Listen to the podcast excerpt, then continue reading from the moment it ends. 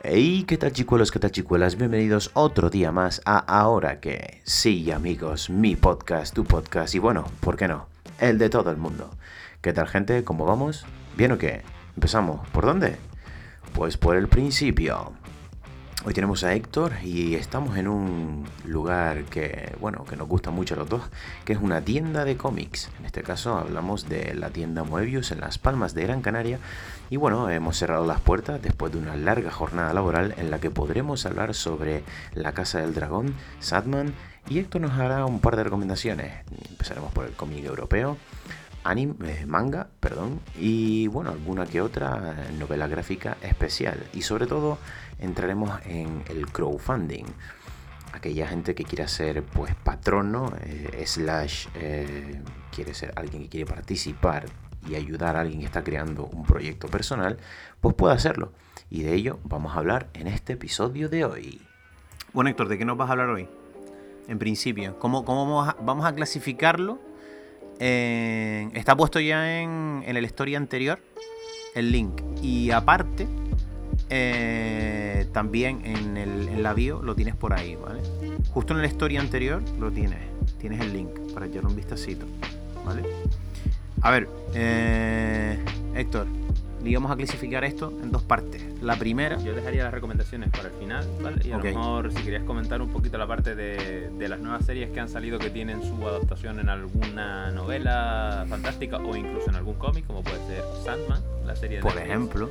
que es el momento creo yo para promocionarlo porque considero que es una obra imprescindible dentro del cómic americano y gracias a que la serie parece ser que ha ido muy bien y que tenido muy, mucha difusión, mucho éxito y además yo personalmente que la he visto considero que para lo que es un público muy general es una muy muy muy buena adaptación.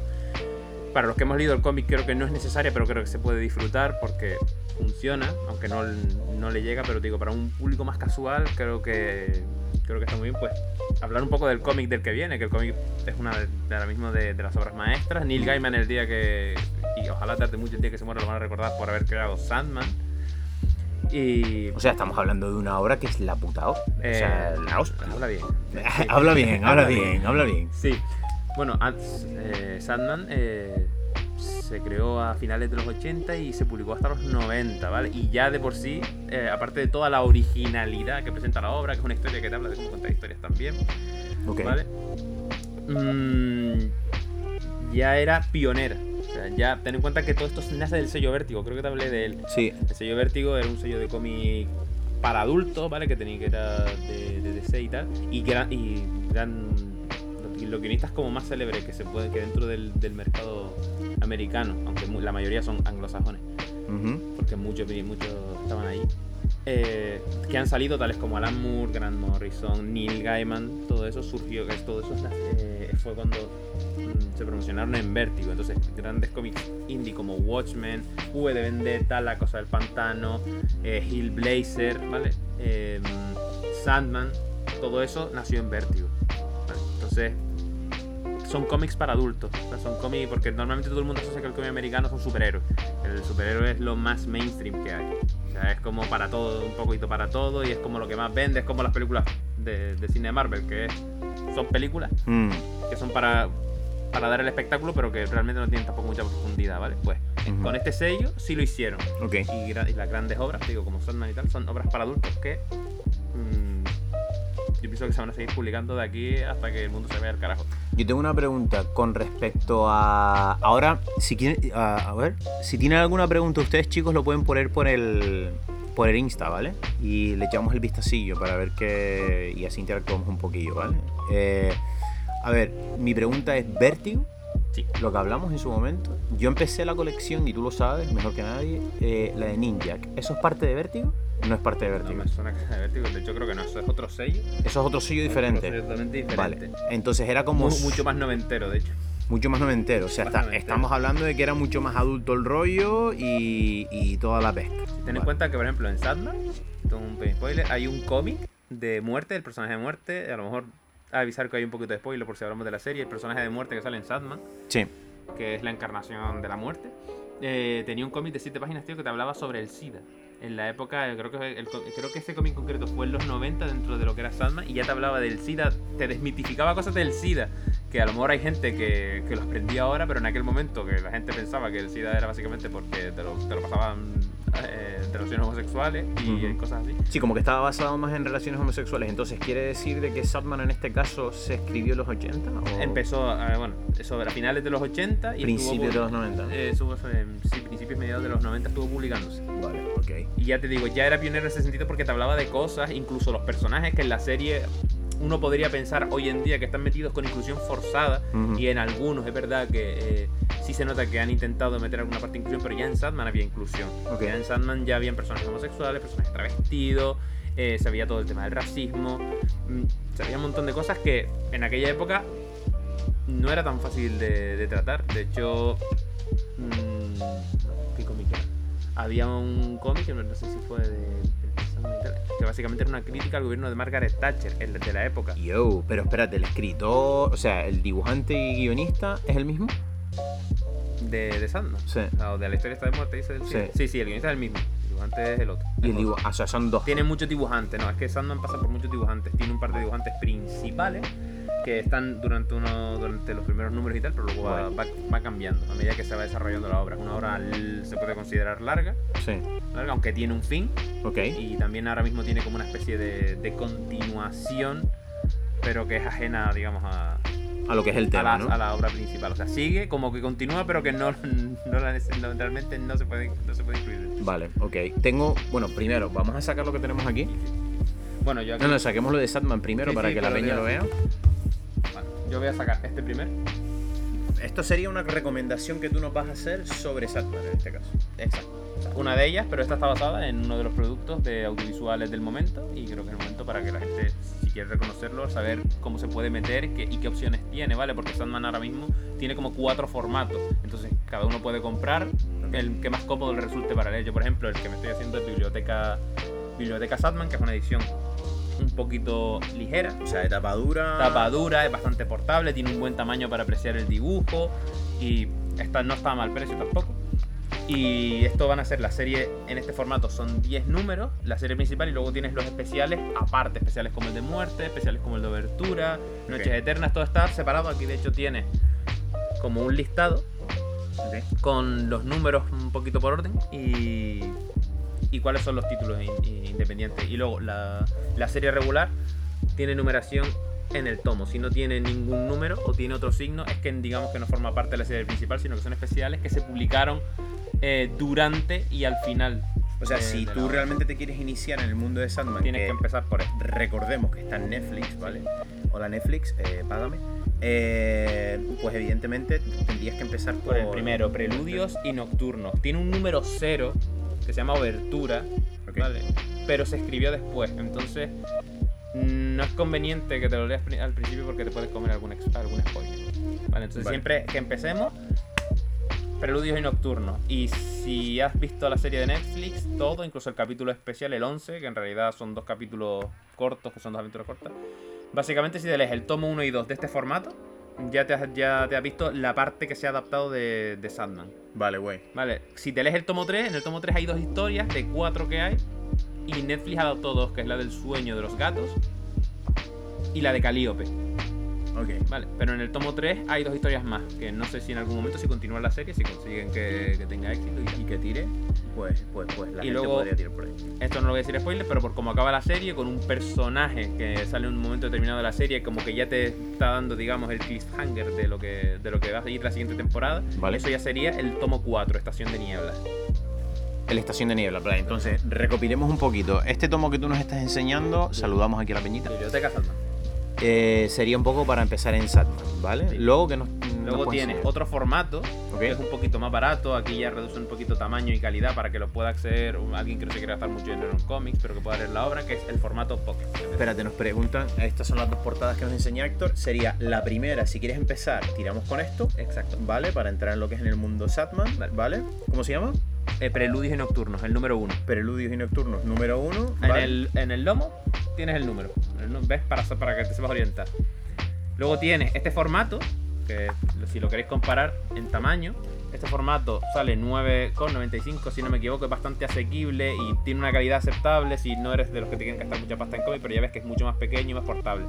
Este en concreto sería el tomo de obertura, porque ahora mismo no tengo aquí el volumen 1. Y también va a tener, si no me equivoco, el formato va a ser, o sea, la publicación va a ser exactamente igual, va a tener los mismos números adaptados a este formatito, ¿vale?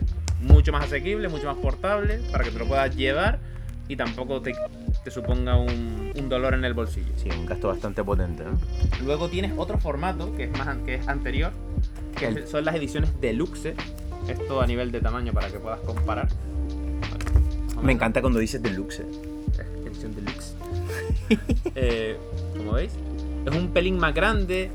Vale, tiene unas fundas de plástico y la, la verdad es que la decoración es muy bonita. Este en concreto son 7 tomos u 8 si cuentas el obertura. Ok. ¿Vale? Aquí está todo recopilado, está recopilado Satman y está recopilado por orden de publicación y de cómo se fue publicando todo. Así que digamos que no tienes las historias sueltas aparte, sino metidas en el momento. En el Vale, momento ok. en el que se publican. Y también tiene esta edición, como de lujo, como se dice.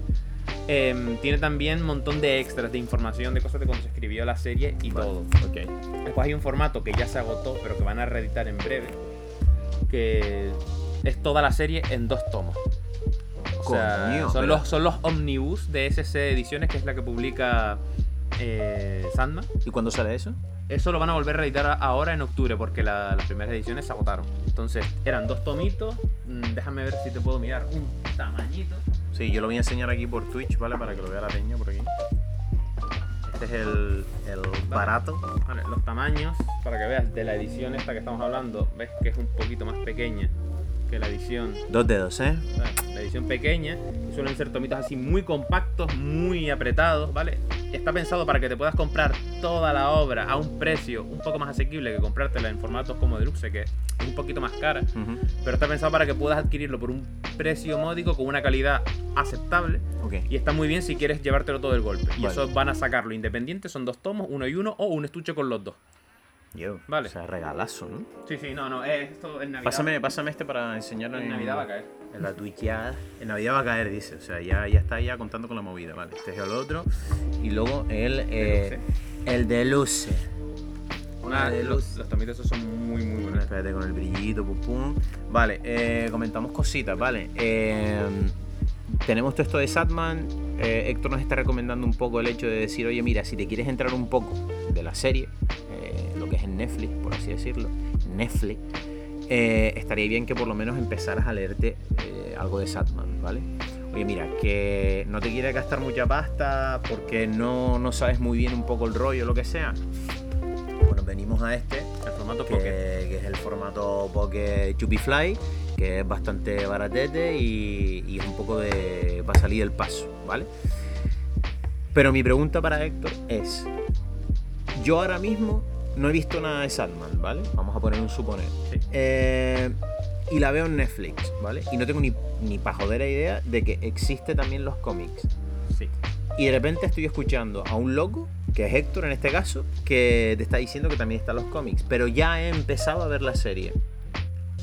No, No pasa pasaría nada absolutamente nada con No verlo. pasa nada porque es una adaptación, la serie está muy bien adaptada No, eso y es es. bastante fiel, tiene bastantes diferencias también en los primeros números, además hay historias que, que están añ- añadidas en los, en los tomos que no se llegan a contar en la serie, que se hablan de esos layos Vale.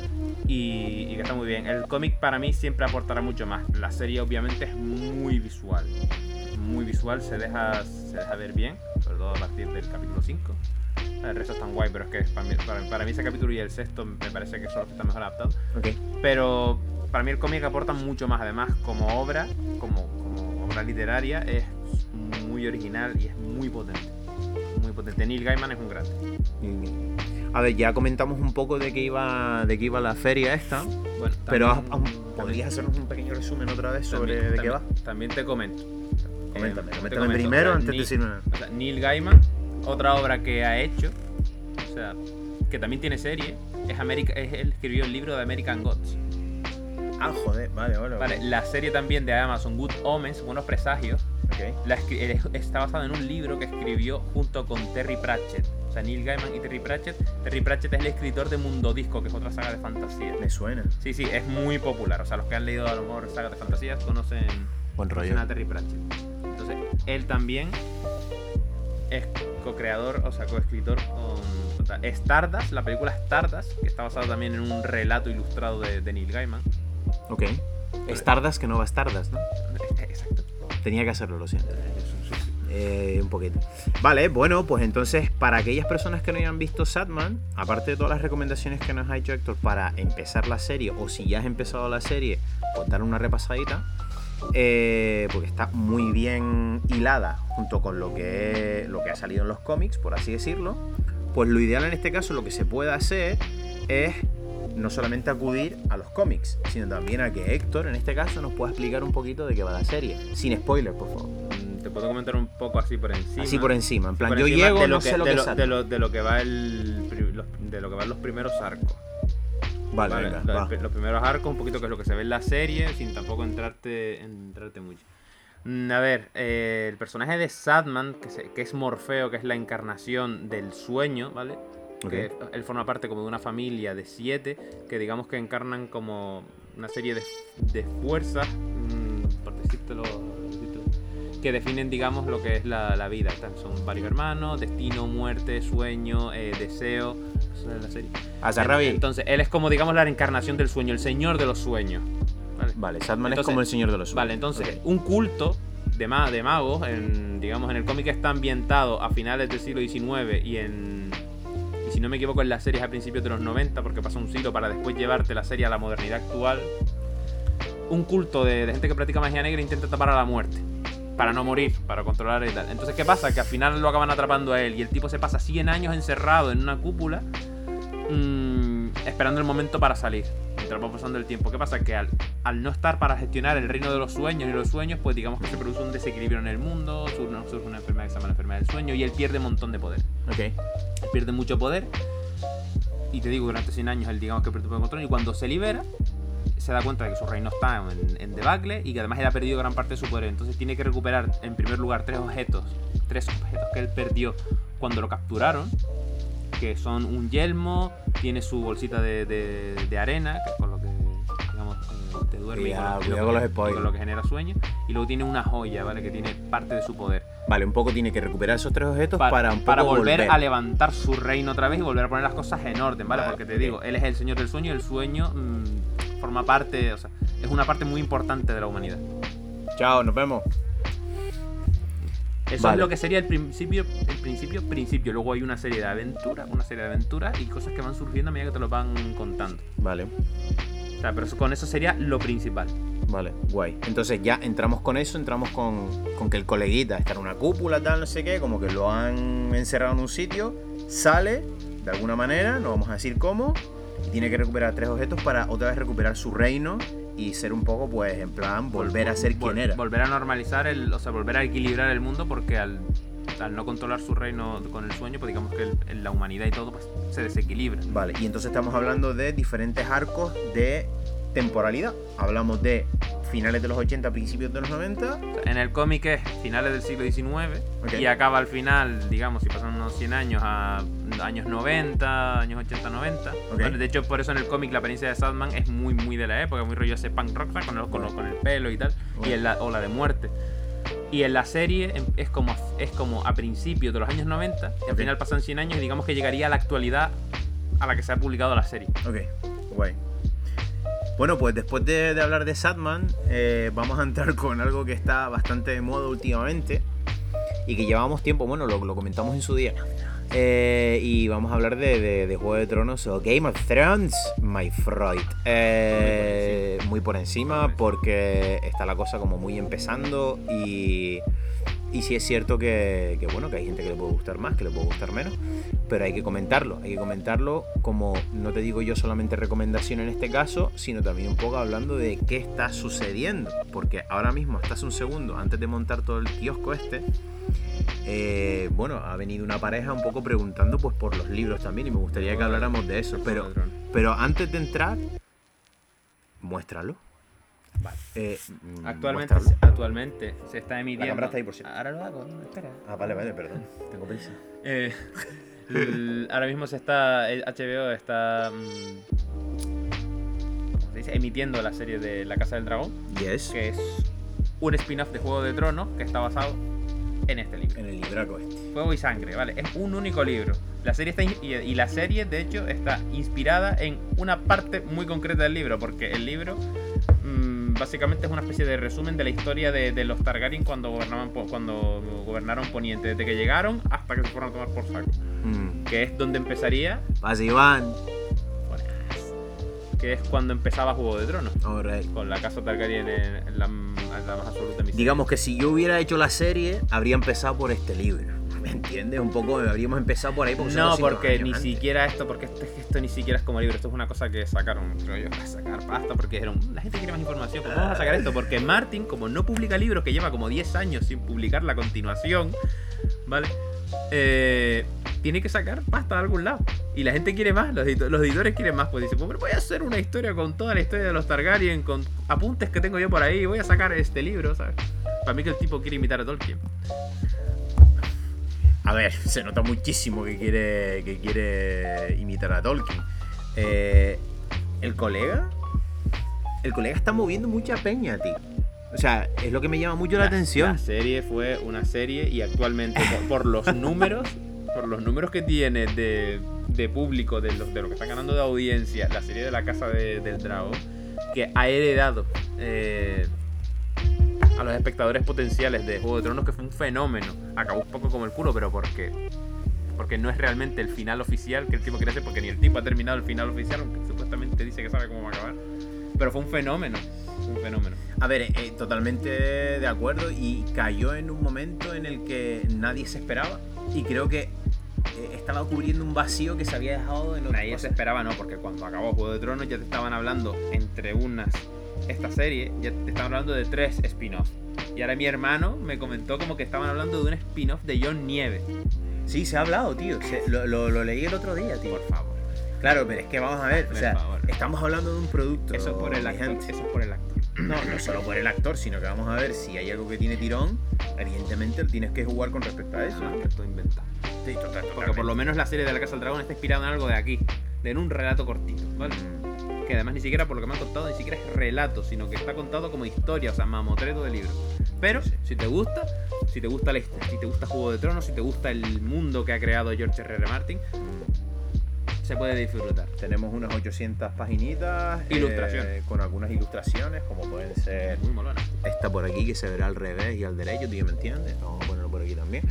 Y es un tollazo, eh, este en este caso no es tapadura, es tapa así... Lo hay en tapadura. Flumflace, lo tenemos en tapadura también y entiendo que, que- que, bueno, que costará lo que tenga que costar, Que evidentemente. obviamente los libros de Juego de Tronos creo que ahora mismo no, no se, están, están publicando. O sea, la gente está preguntando por ellos y no se pueden conseguir. Que es lo que hablábamos hasta hace un segundo, es decir, eh, han Norma- venido y- es normal que nadie quiera invertir dinero en una serie en una serie de libros que no está agotada y que no sabes que está o sea que no se está publicando y que no sabes cuándo se va a publicar porque eso cuesta dinero Claro, pero si la gente te está preguntando, hay un público que está demandando eso. los derechos hay que comprarlos y la de los libros hay que publicarlos eso es dinero no te Mm. compensa yo creo que no te compensa No, no, a ver, ahí se puede discutir la movida, creo pero no te realmente, o sea, tiene todo el sentido del mundo también. Y estamos hablando pues de eso, pues de que hay gente que, que tiene pasta y que lo que necesita es eso.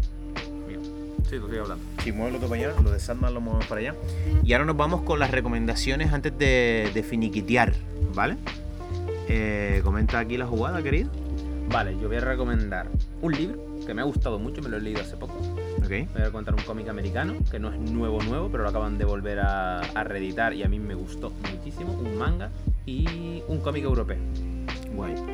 El cómic americano, que a mí me gusta mucho, es Mar del Falcon, lo acaba de reeditar SC Comics porque está cogiendo todo lo que tiene el autor, que es Daniel Warren Johnson.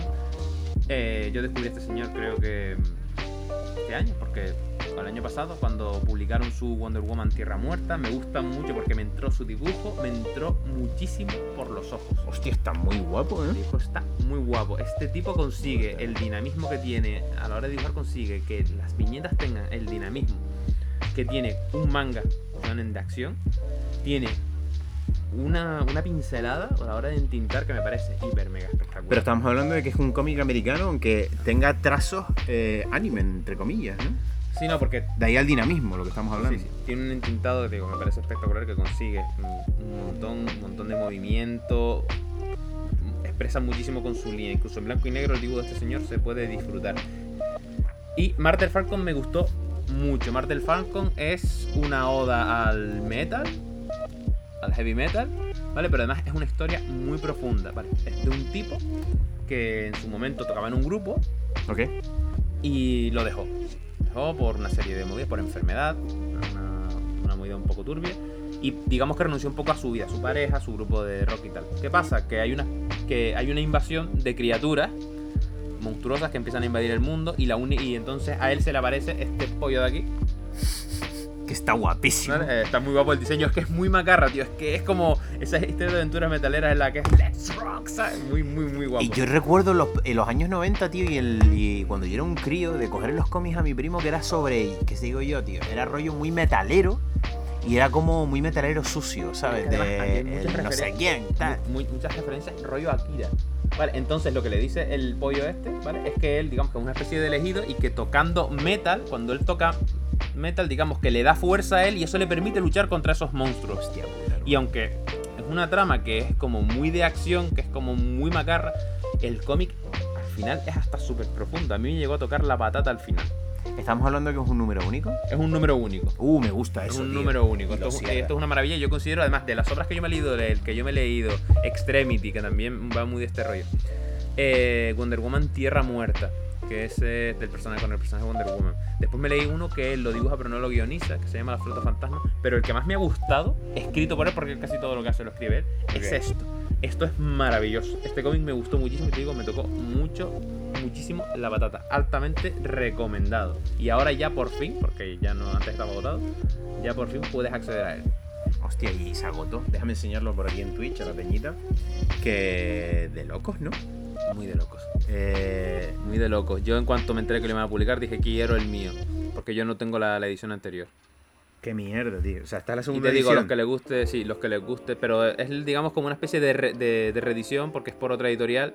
Pero que lo- es una reedición. Dios, como lo ven claro las editoriales, ¿eh? Total, y más con este señor, que este señor dibuja súper bien. Ah, bueno, otra historia que escribió que me gustó mucho es una historia corta de un personaje de Marvel que se llama Bill Rayos Beta, que es un trasunto de Thor, un, un tipo con cara de caballo que puede manejar el martillo de Thor.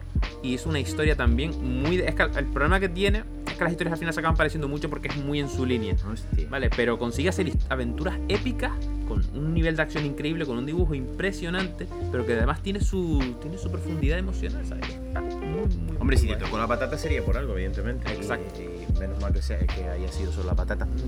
Eh, lógicamente. Eh, sí. Bueno, pasamos ahora al siguiente, que es el manga, ¿no? Sí, hay un manga que ahora mismo solo tiene tres números publicados. Solo tres números. Solo tres numeritos, lo está publicando Norma y además es el momento, si queréis empezar con él, de hacerlo porque tienes el tomo 1 y 2 por un 2 por 1 Vámonos. Que Vale. me gustan esos, esos descuentitos, tío. Esas cositas. ¿eh? Esto es una maravilla porque además lo necesitaban. Esta serie ahora mismo no sé cuán popular realmente puede ser porque yo no oigo a mucha gente hablando de ella. Yo de hecho me aventuré a leerla porque el dibujo es espectacular y me hizo mucha gracia la sinopsis, ¿vale? El caso es que esto va de una chica y un chico, bueno, aquí se pueden ver en las dos portadas de los dos tomos, que el chico cree en los aliens, el, ti- el chico es el típico nerd que en el instituto pasan de él en Japón y la chica es como una chica un poco más guay que ella cree en los fantasmas. Ok. entonces, un y día es se popular ponen- la chica. Mm, No llega a ser popular popular, pero sí es una tipa digamos como más normal, él es más nerd. Vale, ok. Entonces, digamos que ellos se retan, porque él dice que existe lo extraterrestre, y ella le dice que no, y ella le dice los fantasmas existen, y él dice eso es mentira. Entonces se retan. Él va a un sitio donde, Hay fantasmas. donde digamos, donde han hecho exorcismos y cosas así, y ella va a un edificio donde supuestamente hay extraterrestre. El caso es que a él lo poseen, lo maldicen, le acaban quitando la picha, Hostia, le acaban quitando la picha y le acaban poseyendo un fantasma que al final hasta le da habilidades, sin, sin querer le da habilidades, y a ella, pues digamos que los extraterrestres. eh, le, le despiertan como una especie de poder latente. Entonces, al principio, el primer arco es un poco la forma de quitarle la maldición a él y que recupere sus pelotas. Vale. Literalmente. O sea, este cómic, aunque, aunque lo dices así, dices tú, es una trama hiper mega absurda, es verdad. Pero el cómic está súper bien porque yo lo he comentado con mi, con mi compañera de curro, que además también le gustó, y considero que tiene el equilibrio perfecto entre la comedia, el amor, o sea, el una historia romántica y la acción. ¿Vale? Porque primero Ok. el dibujo te entra y las, las escenas de acción no tienen nada que envidiarle a un Naruto, a Akira. eh, Akira, hermano. a, a ningún shonen de estos que te digo como Bleach, eh. Como como Jigokuraku, como Guardianes de la Noche, Kimetsu no Yaiba. O sea, no tiene nada que envidiarle. El dibujo es un maldito espectáculo. Tiene secuencias y viñetas. Y no están hablando mucho de él, que eso es lo que Todavía me no, sorprende. pero esto en Todavía cuanto, no. porque aquí normalmente lo que tira mucho suelen ser los animes. Si un anime más o menos funciona, la gente lo ve por curiosidad pica. Y además que hasta ahora mismo solo tiene tres tomos. Y creo que en Japón van por el quinto, así sabes que no hay mucho. Coño, van a la par. O sea, yo pienso que esto lo que han hecho es comprarlo antes de que lo compre otro. Porque esto mola un puñado. Y este cómic a mí me ha sacado la risa. Hay momentos en los que ha sido hasta emotivo y dices, yo, qué, qué- qué guay, cómo, cómo consigue captar esa- esas emociones. Y aparte, es que visualmente, si, si queréis simplemente que se peguen, es que las escenas de acción están súper bien. Tienes a fantasmas, tienes extraterrestres, mola, mola O sea, es muchísimo. un cóctel Esto es una cosa que hay que recomendar, que yo he tenido que recomendar para decir, por favor, léete esto. Yo. Léete esto porque mola muchísimo. Yo, de hecho, yo me la estoy haciendo y no me gusta empezar una serie que no sé si va a acabar o cuándo va a acabar. Pero esto tuvo que caer. Ahora, además, que tenía el pack de oferta. Dos por uno, chicos. ¿eh? Bueno, vamos al siguiente, que es un europeo, ¿no? Ah, me encanta este europeo. No es novedad, novedad. Esto es viejo. Pero ¿qué pasa? Que ahora han sacado un cómic que voy a enseñar también. Que es del mismo autor. Ok. Y además es una precuela de este cómic. ¿vale? Ok. Que se llama La leyenda de las nubes escarlatas. Esto es fantasía oriental. Totalmente eh, basado en, en una especie de Japón feudal. mm, pero no Japón. Y es un cartón, ¿eh? Un decir, cartoneto, eh, muy tomito único. O sea, podéis leer esto y quedaros hiper mega feliz. Sí, no tiene, es decir, tiene bastantes páginas, tío. O sea, está guay, en verdad. Tiene bastante buena pinta y es europeo, pero basado un poco en. Vale, esto tiene la historia de. eh, Todo empieza con un teatro de marionetas en el que te cuentan la historia de, de un shogun que para salvar a su hija, pues tuvo que hacer un pacto con demonios, ¿no? Entonces, digamos que condenó un poco a su país. eh, Para salvar a su hija. Para salvar a su hija. Entonces, la historia empieza con el personaje que no recuerda quién es, ¿vale? Ok. Y, y además la ciudad es un mundo además helado, ¿vale? Que tiene como que la nieve va... Porque el shogun, para, digamos, proteger a su hija de los demonios que, que vinieron, pues digamos que incluso mm, eh, tiene también ese rollo de, de la princesa Mononoke de luchar contra la naturaleza.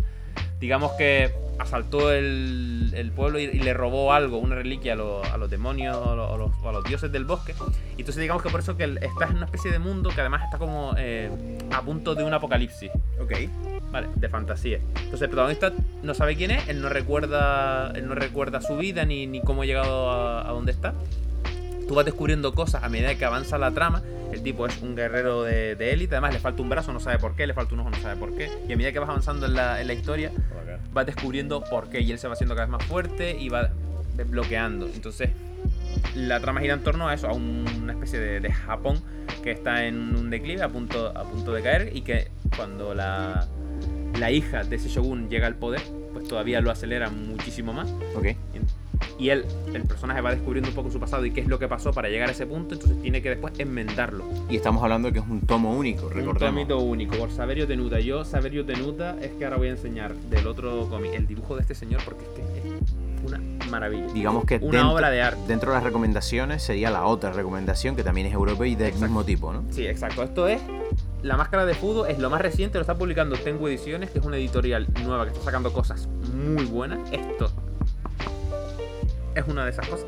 Cartoné. Cartones, ¿vale? Este son dos números y es un spin-off o una precuela de, de un personaje que sale en Nubes Escarlatas. Yo te recomendaría siempre empezar de por Nubes Escarlatas, que es de Ponent Moon, que es otra editorial, y luego pasar a la Máscara de Fudo porque no tiene desperdicio. El dibujo de esto es. Lo que tú ves en portada es el, Es lo que vas a ver dentro. es el dibujo de esto, ¿sabes? cómo se ve. De locos. Es como un dibujo casi hiperrealista, tiene unas acuarelas. Tan, tan, tan, tan, tan, tan perfectas, tan sublimes, consigue tanto, consigue tanta atmósfera, consigue comunicar tanto y expresar tanto, que ver cada página de esto, dedicarles a mí, por ejemplo, que me encanta el dibujo, porque yo dibujo, dedicarle, mm, dedicarle un rato a ver cómo ha resuelto cada viñeta, la iluminación, los detalles que le ha puesto, y te digo, ya solo como lectura merece muchísimo la pena. Si te gusta la fantasía, si te gusta el, el rollo de la historia de los samuráis, del Japón feudal, lo tienes todo aquí. Y tienes misticismo, tienes acción, tienes epicidad, o sea, lo tienes todo. Esto, esta obra, o sea, las obras que vayan a salir de este autor me las voy a pillar todas, pero esta- estas obras en concreto, a mí este año mm, me, han, me han flipado. La máscara de fútbol eh, Son dos numeritos. Son dos números únicamente, ¿no? Sí, o sea, exacto. tenemos tomo único, dos números. Exacto. Perfecto, tío. Y son cartones, la calidad bastante buena. La calidad es muy buena, es un dibujito grande. Merece muchísimo, muchísimo la pena. Mola muchísimo. Oye, pues lo colocamos ahí. Y nos vamos con la última recomendación, ¿eh? Esto es una recomendación literaria, esto es un libro que yo me lo acabo de terminar hace muy poquito y me ha flipado, me lo recomendó un cliente de la tienda y mi compañera y yo nos lo hemos leído y nos ha encantado. Este es el primer número porque va a salir el segundo en breve, bueno, ya ha salido ya a la venta, pero yo me leí este que es el número uno de, de una saga, creo que es trilogía, me parece que he visto la- el Instagram de la escritora Ok, y creo que tiene hasta tres, no sé si van a ser solo tres. ok. Ciudad de Jade. Ciudad de Jade, a los amantes de series como Peaky Blinders o cosas de las tríadas, eh, etcétera, Que tenemos bastante gente que le gusta. sí, le, les va a encantar. Esto es como si tú cogieras a los, a los Peaky Blinders fueran orientales en un pseudo Japón ficticio. Ok. Un pseudo Japón ficticio así rollo de los años, años 30-80. Bueno, tre- sí, años 30-80. En el que en la isla... Vale, En la isla, no, no spoilers. Eh, no, no, vale. Aquí, aquí, No aquí está el hombre A ver, como es diciendo... una isla de fantasía. Entonces, en ver, la isla ¿qué, de- va- qué vamos a encontrar aquí? Vamos a encontrar... Aquí vas a encontrar en una isla, ¿vale? La isla de Kekon eh, lo dirigen, lo dirigen unas mafias, Ok. ¿vale? Hay dos mafias, dos familias de mafias que, digamos, gobiernan en base al jade. El jade, el mineral de jade para la gente que vive en esa isla o para gran parte de la gente que vive en esa isla le da capacidades sobrenaturales, Vale. ¿vale? Como las típicas eh, técnicas de las películas de chinos, que los tipos pueden levitar, pueden parar mm, golpes con esp- espadas y cortes y balas con, con- aguantando la dureza, pueden romper muros con las manos, o sea, todo lo que vemos en películas de chino o incluso en anime. O sea, imagínate Peaky Blinders en, en un Japón o en, un, en una- en una ciudad oriental Sí. utilizando técnicas eh, de artes marciales. Sí, puedes ¿vale? y entrar todo en base al Jade. Lo que consigue, mira, me gustó mucho el libro por dos motivos. Uno, por cómo está narrado. Es, la lectura es muy fluida, describe súper bien, los personajes están súper bien tratados, muy bien creados, muy bien construidos, tiene personajes súper interesantes. El libro, mm, te digo, me encantó. Me encantó, ya tengo el segundo número que acaba de salir hace muy poco y confío en que la editorial Insólita, que por lo que me contó mi compañero es una editorial pequeña y no publica tampoco tanto, estoy haciendo que saquen el tercero cuanto antes. Merece muchísimo la pena. Yo lo recomiendo porque es muy, muy, muy buena lectura y a mí me ha, me ha flipado. Me ha flipado a mí, tú sabes que me gusta todo el rollo oriental y el rollo de las mafias también me mola. Pues esto lo tiene, tiene todo lo que a mí me gusta y más. Y sobre todo también me gusta porque considero que está muy, muy bien escrito. Crema. Ciudad de Jade, de Fonda Lee. Y bueno, chicos, yo creo que ya que ya con esto eh, hemos finiquitriado, triatreado. Acabamos de terminar de hablar de, de la fonda de la, ¿eh? de la fonda Lee Ciudad de Jade. Y queremos terminar eh, pues con otra recomendación bastante especial porque es algo que, bueno, primero Héctor conoce al, al artista en este caso y también Hablamos poco- de él. De hecho, acabo de sacar uno. uno- Él es el dibujante de Arte y Audaz. Creo que en tu podcast lo comentamos una vez. se comentó en su momento. Es un amigo mío de la universidad. Y él dibujó esto, pues bueno, está en un proyecto de, en otro proyecto de crowdfunding que ahora mismo están muy de moda. Muchos de los cómics que incluso llegas a pedir por editorial Ujú. eh, se han creado antes por, por crowdfunding. Ok. Entonces, creo que te voy a pasar luego el link para que lo pongas en la descripción para, para que consigan mecenas porque yo creo que merece el proyecto, merece muchísimo la pena, sobre todo si os gustan los western y os gustan las historias mm, con drama humano, con el por lo que he leído de la por lo que estuve leyendo la sinopsis porque yo soy mecena. Tiene ese rollo de, de las historias de, de los cambios de, la- de la- de las épocas, que el mundo cambia y la gente que vive, digamos, en los mundos más, más antiguos o que van con viejas leyes, como por ejemplo el rollo del último samurai, ¿no? Que no terminan de adaptarse a los tiempos, pero en western. Y va a ser una historia de- del oeste muy, muy humana. Ujú. Y yo tiene, vamos, tiene todo, todo, todo mi apoyo. Vamos a. Te voy a pasar el link para que lo puedas poner. y- Lo pondremos en Y todos si puedes enseñar alguna imagen, porque el dibujo, solo por dibujo merece mucho la pena. Pero la historia estuve leyendo la La pondremos. sinopsis y para mí está vendido. Y creo que hay que recomendar este tipo de productos porque ayuda a que los autores puedan publicar obras. Y hay un montón de obras que, si pasan por el filtro de a lo mejor de alguna editorial o de algún editor, a veces no llegan a publicarse. Ujú. Y hay gente que se arriesga, que hace los proyectos de crowdfunding y gracias a eso puedes conseguir cosas. Y luego después las editoriales intentan comprar. Pero. Pues crema, tío. Entonces, después de hablar de todo esto junto con y de esta última recomendación, El proyecto, por ejemplo, el cómic se llama La Fortaleza. Se llama La Fortaleza y es un, ah, un es- western. Es un western. Vale. Y, el dibujante es Sal Donaire, Salvador López Donaire, un amigo mío. Pues pondremos el link, pondremos la imagen también por ahí. Y bueno, porque evidentemente lo tendremos también tanto en todas las plataformas como eh, podcast, como en YouTube y como también eh, en la plataforma morada, ¿vale? Eh, ya por último, eh, bueno, pues le quería, bueno, les quería un poquito agradecer, eh, sobre todo a, a la tienda Moebius, que es de donde trabaja Héctor, que nos haya dejado pues el espacio para poder hacer todo este tipo de recomendaciones, Tiene un fondo bonito.